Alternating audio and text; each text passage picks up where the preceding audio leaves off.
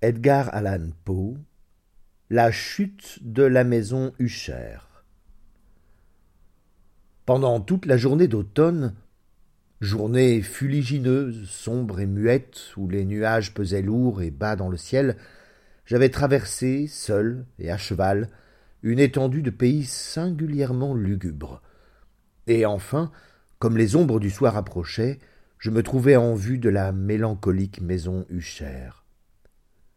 Je ne sais comment cela se fit, mais au premier coup d'œil que je jetai sur le bâtiment, un sentiment d'insupportable tristesse pénétra mon âme. Je dis insupportable car cette tristesse n'était nullement tempérée par une parcelle de ce sentiment dont l'essence poétique fait presque une volupté, et dont l'âme est généralement saisie en face des images naturelles les plus sombres de la désolation et de la terreur. Je regardais le tableau placé devant moi, et rien qu'à voir la maison et la perspective caractéristique de ce domaine, les murs qui avaient froid, les fenêtres semblables à des yeux distraits, quelques bouquets de joncs vigoureux, quelques troncs d'arbres blancs et dépéris, j'éprouvais cet entier affaissement de l'âme qui, parmi les sensations terrestres, ne peut se mieux comparer qu'à l'arrière-rêverie du mangeur d'opium, à son navrant retour à la vie journalière, à l'horrible et lente retraite du voile. C'était une glace au cœur, un abattement, un malaise, une irrémédiable tristesse de pensée qu'aucun aiguillon de l'imagination ne pouvait raviver ni pousser au grand. Qu'était donc je m'arrêtais pour y penser. Qu'était donc ce je ne sais quoi qui m'énervait ainsi en contemplant la maison Usher? C'était un mystère tout à fait insoluble, et je ne pouvais pas lutter contre les pensées ténébreuses qui s'amoncelaient sur moi pendant que j'y réfléchissais. Je fus forcé de me rejeter dans cette conclusion peu satisfaisante qu'il existe des combinaisons d'objets naturels très simples qui ont la puissance de nous affecter de cette sorte, et que l'analyse de cette puissance gît dans des considérations où nous perdrions pied. Il était possible, pensais-je, qu'une simple différence dans l'arrangement des matériaux de la décoration, des détails du tableau, suffit pour modifier, pour annihiler peut-être cette puissance d'impression douloureuse. Et agissant d'après cette idée, je conduisis mon cheval vers le bord escarpé d'un noir et lugubre étang, qui, miroir immobile, s'étalait devant le bâtiment. Et je regardais, mais avec un frisson plus pénétrant encore que la première fois, les images répercutées et renversées des joncs grisâtres, des troncs d'arbres sinistres et des fenêtres semblables à des yeux sans pensée. C'était néanmoins dans cet habitacle de mélancolie que je me proposais de séjourner pendant quelques semaines. Son propriétaire, Roderick Usher, avait été l'un de mes bons camarades d'enfance. Mais plusieurs années s'étaient écoulées depuis notre dernière entrevue. Une lettre, cependant, m'était parvenue récemment, dans une partie lointaine du pays, une lettre de lui, dont la tournure follement pressante n'admettait pas d'autre réponse que ma présence même. L'écriture portait la trace d'une agitation nerveuse. L'auteur de cette lettre me parlait d'une maladie physique aiguë, d'une affection mentale qui l'oppressait, et d'un ardent désir de me voir comme étant son meilleur et véritablement son seul ami, espérant trouver dans ma joie, dans la joie de ma société, quelque soulagement à son mal. C'était le ton dans lequel toutes ces choses et bien d'autres encore étaient dites, c'était cette ouverture d'un cœur suppliant qui ne me permettait pas l'hésitation. En conséquence, j'obéis immédiatement à ce que je considérais toutefois comme une invitation des plus singulières. Quoique dans notre enfance nous eussions été camarades intimes, en réalité je ne savais pourtant que fort peu de choses de mon ami. Une réserve excessive avait toujours été dans ses habitudes, je savais toutefois qu'il appartenait à une famille très ancienne, qui s'était distinguée depuis un temps immémorial par une sensibilité particulière de tempérament. Cette sensibilité s'était déployée, à travers les âges, dans de nombreux ouvrages d'un art supérieur, et s'était manifesté de vieille date par les actes répétés d'une charité aussi large que discrète, ainsi que par un amour passionné pour les difficultés, plutôt peut-être que pour les beautés orthodoxes, toujours si facilement reconnaissables, de la science musicale. J'avais appris aussi ce fait, très remarquable, que la souche de la race Ducher, si glorieusement ancienne qu'elle fût, n'avait jamais à aucune époque poussé de branches durables. En d'autres termes, que la famille entière ne s'était perpétuée qu'en ligne directe, à quelques exceptions près, très insignifiantes et très passagères. C'était cette absence, pensais-je, tout en rêvant au parfait accord entre le caractère des lieux et le caractère proverbial de la race, et en réfléchissant à l'influence que dans une longue suite de siècles l'un pouvait avoir exercée sur l'autre, c'était peut-être cette absence de branche collatérale et la transmission constante de père en fils du patrimoine et du nom qui avait à la longue si bien identifié les deux, que le nom primitif du domaine s'était fondu dans la bizarre et équivoque appellation de maison huchère appellation usitée parmi les paysans, et qui semblait dans leur esprit enfermer la famille et l'habitation de famille. J'ai dit que le seul effet de mon expérience quelque peu puérile, c'est-à-dire d'avoir regardé dans les temps, avait été de rendre plus profonde ma première et si singulière impression. Je ne dois pas douter que la conscience de ma superstition croissante, pourquoi ne la définirais-je pas ainsi, n'ait principalement contribué à accélérer cet accroissement. Telle est, je le savais de vieille date, la loi paradoxale de tous les sentiments qui ont la terreur pour base. Et ce fut peut-être l'unique raison qui fit que, quand mes yeux, laissant l'image dans les temps, se relevèrent vers la maison elle-même, une étrange idée me poussa dans l'esprit, une idée si ridicule en vérité que si j'en fais mention, c'est seulement pour montrer la force vive des sensations qui m'oppressaient. Mon imagination avait si bien travaillé que je croyais réellement qu'autour de l'habitation et du domaine planait une atmosphère qui lui était particulière, ainsi qu'aux environs les plus proches, une atmosphère qui n'avait pas d'affinité avec l'air du ciel, mais qui s'exhalait des arbres des pairies, des murailles grisâtres et de l'étang silencieux. Une vapeur mystérieuse et pestilentielle, à peine visible, lourde, paresseuse et d'une couleur plombée. Je secouais de mon esprit ce qui ne pouvait être qu'un rêve, j'examinais avec plus d'attention l'aspect réel du bâtiment. Son caractère dominant semblait être celui d'une excessive antiquité. La décoloration produite par les siècles était grande. De menues fongosités recouvraient toute la façade extérieure et la tapissaient à partir du toit comme une fine étoffe curieusement brodée. Mais tout cela n'impliquait aucune détérioration extraordinaire. Aucune partie de la maçonnerie n'était tombée, et il semblait qu'il y eût une contradiction étrange entre la consistance générale intacte de toutes ces parties et l'état particulier des pierres émiettées qui me rappelait complètement la spécieuse intégrité de ces vieilles boiseries qu'on a laissé longtemps pourrir dans quelque cave oubliée, loin du souffle de l'air extérieur. À part cet indice d'un vaste délabrement, l'édifice ne donnait aucun symptôme de fragilité. Peut-être l'œil d'un observateur minutieux aurait-il découvert une fissure à peine visible qui, partant du toit de la façade, se frayait une route en zigzag à travers le mur et allait se perdre dans les eaux funestes de l'étang. Tout en remarquant ces détails, je suivis à cheval une courte chaussée qui me menait à la maison. Un valet de chambre prit mon cheval, et j'entrai sous la voûte gothique du vestibule. Un domestique, au pas furtif, me conduisit en silence à travers maints passages obscurs et compliqués vers le cabinet de son maître. Bien des choses que je rencontrais dans cette promenade contribuèrent, je ne sais comment, à renforcer les sensations vagues dont j'ai déjà parlé.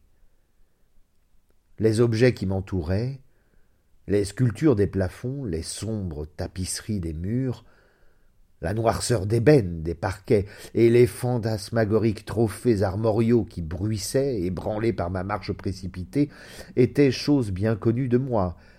Mon enfance avait été accoutumée à des spectacles analogues, et quoique je les reconnusse sans hésitation pour des choses qui m'étaient familières, j'admirais quelles pensées insolites ces images ordinaires évoquaient en moi. Sur l'un des escaliers, je rencontrai le médecin de la famille. Sa physionomie, à ce qu'il me sembla, portait une expression mêlée de malignité basse et de perplexité. Il me croisa précipitamment et passa. Le domestique ouvrit alors une porte et m'introduisit en présence de son maître. La chambre dans laquelle je me trouvais était très grande et très haute, les fenêtres longues, étroites, et à une telle distance du noir plancher de chêne qu'il était absolument impossible d'y atteindre. De faibles rayons d'une lumière cramoisie se frayaient un chemin à travers les carreaux treillissés et rendaient suffisamment distincts les principaux objets environnants. L'œil, néanmoins, s'efforçait en vain d'atteindre les angles lointains de la chambre, ou les enfoncements du plafond arrondis en voûtes et sculptées. De sombres draperies tapissaient les murs. L'ameublement général était extravagant, incommode, antique et délabré. Une masse de livres et d'instruments de musique gisait, éparpillés çà et là, mais ne suffisait pas à donner une vitalité quelconque au tableau je sentais que je respirais une atmosphère de chagrin. Un air de mélancolie âpre, profonde, incurable, planait sur tout et pénétrait tout. À mon entrée, Usher se leva d'un canapé, sur lequel il était couché tout de son long, et m'accueillit avec une chaleureuse vivacité, qui ressemblait fort, telle fut du moins ma première pensée, à une cordialité emphatique, à l'effort d'un homme du monde ennuyé qui obéit à une circonstance. Néanmoins, un coup d'œil jeté sur sa physionomie me convainquit de sa parfaite sincérité. Nous nous assîmes, et pendant quelques moments, comme il restait muet, je le contemplais avec un sentiment moitié de pitié et moitié d'effroi. À coup sûr, Jamais homme n'avait aussi terriblement changé et en aussi peu de temps que Roderick Usher.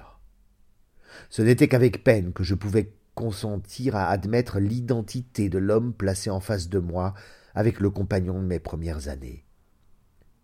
Le caractère de sa physionomie avait toujours été remarquable. Un teint cadavéreux, un œil large, liquide et lumineux au-delà de toute comparaison, des lèvres un peu mince et très pâle, mais d'une courbe merveilleusement belle, un nez d'un moule hébraïque très délicat, mais d'une ampleur de narine qui s'accorde rarement avec une pareille forme, un menton d'un modèle charmant, mais qui, par un manque de saillie, trahissait un manque d'énergie morale, des cheveux d'une douceur et d'une ténuité plus qu'arachnéenne, tous ces traits auxquels il faut ajouter un développement frontal excessif lui faisait une physionomie qu'il n'était pas facile d'oublier. Mais actuellement, dans la simple exagération du caractère de cette figure et de l'expression qu'elle présentait habituellement, il y avait un tel changement que je doutais de l'homme à qui je parlais. La pâleur maintenant spectrale de la peau et l'éclat maintenant miraculeux de l'œil me saisissaient particulièrement et même m'épouvantaient. Puis il avait laissé croître indéfiniment ses cheveux, sans s'en apercevoir, et comme cet étrange tourbillon araneux flottait plutôt qu'il ne tombait autour de sa face, je ne pouvais, même avec de la bonne volonté, trouver dans leur étonnant style arabesque rien qui rappelât la simple humanité. Je fus tout d'abord frappé d'une certaine incohérence, d'une inconsistance dans les manières de mon ami, et je découvris bientôt que cela provenait d'un effort incessant, aussi faible que puéril, pour maîtriser une trépidation habituelle, une excessive agitation nerveuse. Je m'attendais bien à quelque chose dans ce genre, et j'y avais été préparé, non seulement par sa lettre, mais aussi par le souvenir de certains traits de son enfance, et par des conclusions déduites de la singulière conformation physique qu'il avait et de son tempérament. Son action était alternativement vive et indolente. Sa voix passait rapidement d'une indécision tremblante, quand les esprits vitaux semblaient entièrement absents, à cette espèce de brièveté énergique, à cette énonciation abrupte, solide, posée et sonnant le creux, à ce parler guttural et rude, parfaitement balancé et modulé, qu'on peut observer chez le parfait ivrogne ou l'incorrigible mangeur d'opium pendant les périodes de leur plus intense excitation. Ce fut dans ce ton qu'il parla de l'objet de ma visite, de son ardent désir de me voir, et de la consolation qu'il attendait de moi. Il s'étendit assez longuement et s'expliqua à sa manière sur le caractère de sa maladie. C'était, disait-il, un mal de famille, un mal constitutionnel, un mal pour lequel il désespérait de trouver un remède, une simple affection nerveuse, ajouta-t-il immédiatement, dont sans doute il serait bientôt délivré. Elle se manifestait par une foule de sensations extranaturelles. Quelques-unes, pendant qu'il me les décrivait, m'intéressèrent et me confondirent. Il se peut cependant que les termes et le ton de son débit y aient été pour beaucoup. Il souffrait vivement d'une acuité morbide des sens. Les aliments les plus simples étaient pour lui les seuls tolérables. Il ne pouvait porter en fait de vêtements que certains tissus. Toutes les odeurs de fleurs le suffoquaient. Une lumière, même faible, lui torturait les yeux, et il n'y avait que quelques sons particuliers, c'est-à-dire ceux des instruments à cordes, qui ne lui inspirassent pas d'horreur. Je vis qu'il était l'esclave subjugué d'une espèce de terreur tout à fait anormale. Je mourrai, dit-il, il faut que je meure de cette déplorable folie. C'est ainsi, ainsi et non pas autrement que je périrai. Je redoute les événements à venir, non en eux-mêmes, mais dans leurs résultats. Je frissonne à la pensée d'un incident quelconque, du genre le plus vulgaire, qui peut opérer sur cette intolérable agitation de mon âme. Je n'ai vraiment pas horreur du danger, excepté dans son effet positif, la terreur. Dans cet état d'énervation, état pitoyable, je sens que, tôt ou tard, le moment viendra où la vie et la raison m'abandonneront à la fois, dans quelque lutte inégale avec le sinistre fantôme. La peur. J'appris aussi, par intervalles, et par des confidences hachées, des demi-mots, des sous-entendus, une autre particularité de sa situation morale. Il était dominé par certaines impressions superstitieuses relatives au manoir qu'il habitait, et d'où il n'avait pas osé sortir depuis plusieurs années relative à une influence dont il traduisait la force supposée en des termes trop ténébreux pour être rapportés ici. Une influence que quelques particularités dans la forme même et dans la matière du manoir héréditaire avaient, par l'usage de la souffrance, disait-il, imprimé sur son esprit un effet que le physique des murs gris, des tourelles et de l'étang noirâtre où se mirait tout le bâtiment avait à la longue créé sur le moral de son existence. Il admettait toutefois, mais non sans hésitation, qu'une bonne part de la mélancolie singulière dont il était affligé pouvait être attribuée à une origine plus naturelle et beaucoup plus positive, à la maladie cruelle et déjà ancienne, enfin à la mort évidemment prochaine d'une sœur tendrement aimée, sa seule société depuis de longues années, sa dernière et sa seule parente sur la terre. Sa mort, dit-il avec une amertume que je n'oublierai jamais, sa mort me laissera, moi, le frêle et le désespéré, dernier de l'antique race des Huchers. Pendant qu'il parlait, Lady Madeleine, c'est ainsi qu'elle se nommait, passa lentement dans une partie reculée de la chambre et disparut sans avoir pris garde à ma présence. Je la regardais avec un immense étonnement, où se mêlait quelque terreur, mais il me sembla impossible de me rendre compte de mes sentiments. Une sensation de stupeur m'oppressait. Pendant que mes yeux suivaient ses pas qui s'éloignaient, lorsqu'enfin une porte se fut fermée sur elle, mon regard chercha instinctivement et curieusement la physionomie de son frère. Mais il avait plongé sa face dans ses mains, et je pus voir seulement qu'une pâleur plus qu'ordinaire s'était répandue sur les doigts amaigris, à travers lesquels filtrait une pluie de larmes passionnées. La maladie de Lady Madeline avait longtemps bafoué la science de ses médecins.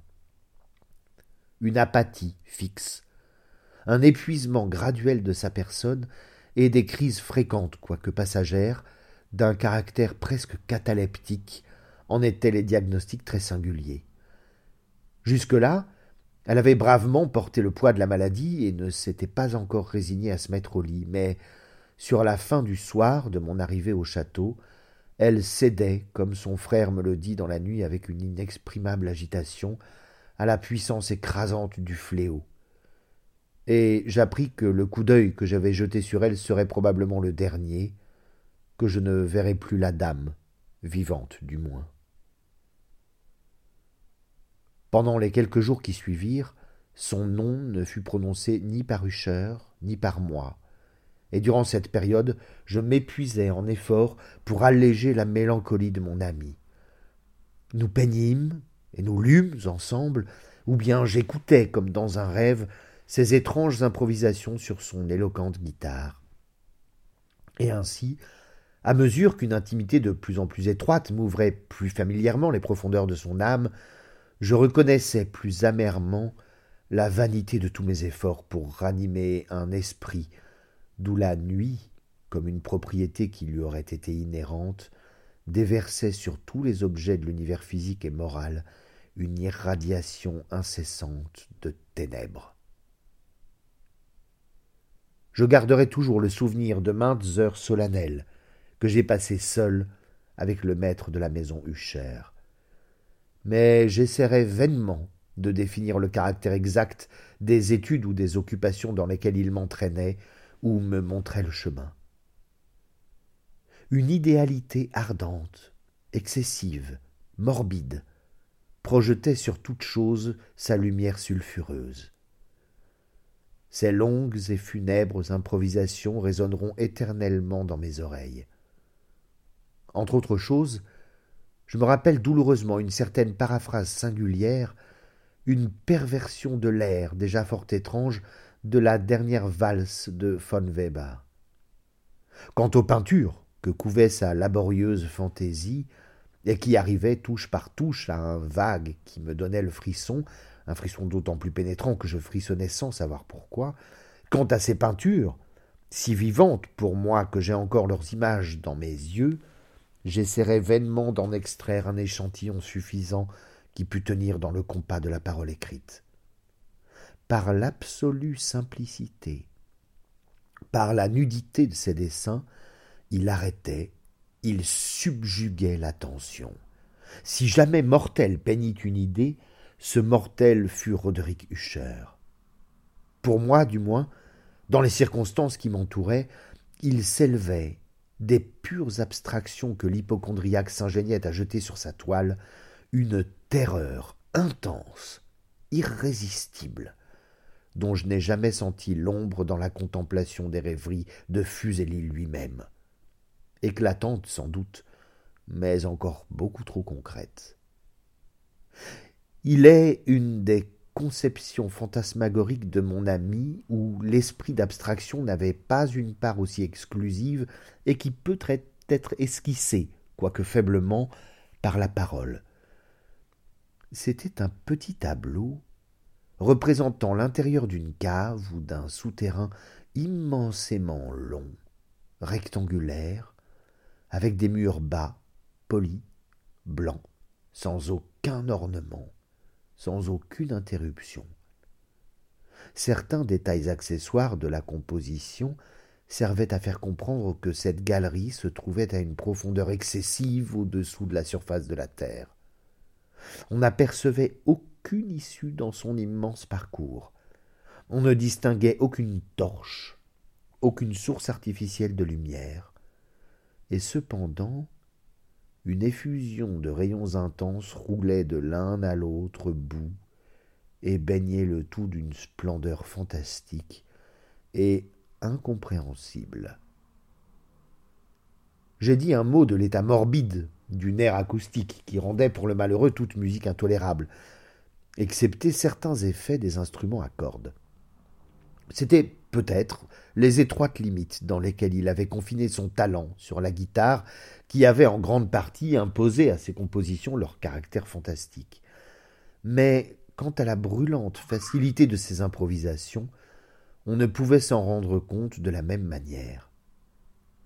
Il fallait évidemment qu'elles fussent, et elles étaient en effet, dans les notes aussi bien que dans les paroles de ces étranges fantaisies, car il accompagnait souvent sa musique de paroles improvisées et rimées, le résultat de cet intense recueillement et de cette concentration des forces mentales qui ne se manifeste, comme je l'ai déjà dit, que dans les cas particuliers de la plus haute excitation artificielle. D'une de ces rhapsodies, je me suis rappelé facilement les paroles. Peut-être m'impressionna-t-elle plus fortement quand il me la montra, parce que, dans le sens intérieur et mystérieux de l'œuvre, je crus découvrir pour la première fois qu'Usher avait pleine conscience de son état, qu'il sentait que sa sublime raison chancelait sur son trône. Ces vers, qui avaient pour titre Le palais hanté, étaient à très peu de choses près tels que je les cite. Dans la plus verte de nos allées, par les bons anges habités, autrefois un beau et majestueux palais, un rayonnant palais dressait son front. C'était dans le domaine du monarque pensé, c'était là qu'il s'élevait. Jamais Séraphin ne déploya son aile sur un édifice à moitié aussi beau. Des bannières blondes, superbes, dorées, à son dôme flottaient et ondulaient. C'était tout cela, c'était dans le vieux, dans le très vieux temps. Et à chaque douce brise qui se jouait dans ces suaves journées, le long des remparts chevelus et pâles s'échappait un parfum ailé. Les voyageurs, dans cette heureuse vallée, à travers deux fenêtres lumineuses, voyaient des esprits qui se mouvaient harmonieusement au commandement d'un luth bien accordé. Tout autour d'un trône où, siégeant un vrai porphyrogénète, celui-là, dans un apparat digne de sa gloire, apparaissait le maître du royaume. Et tout étincelante de nacre et de rubis était la porte du beau palais, par laquelle coulait à flot, à flot, à flot et pétillait incessamment une troupe d'échos, dont l'agréable fonction était simplement de chanter, avec des accents d'une exquise beauté, l'esprit et la sagesse de leur roi. Mais des êtres de malheur en robe de deuil ont assailli la haute autorité du monarque. Ah. Pleurons, car jamais l'aube d'un lendemain ne brillera sur lui, le désolé. Et tout autour de sa demeure, la gloire qui s'empourprait et florissait n'est plus qu'une histoire, souvenir ténébreux des vieux âges défunts. Et maintenant, les voyageurs dans cette vallée, à travers les fenêtres rougeâtres, voient de vastes formes qui se meuvent fantastiquement au son d'une musique discordante, pendant que, comme une rivière rapide et lugubre, à travers la porte pâle, une hideuse multitude se rue éternellement, qui va éclatant de rire, ne pouvant plus sourire.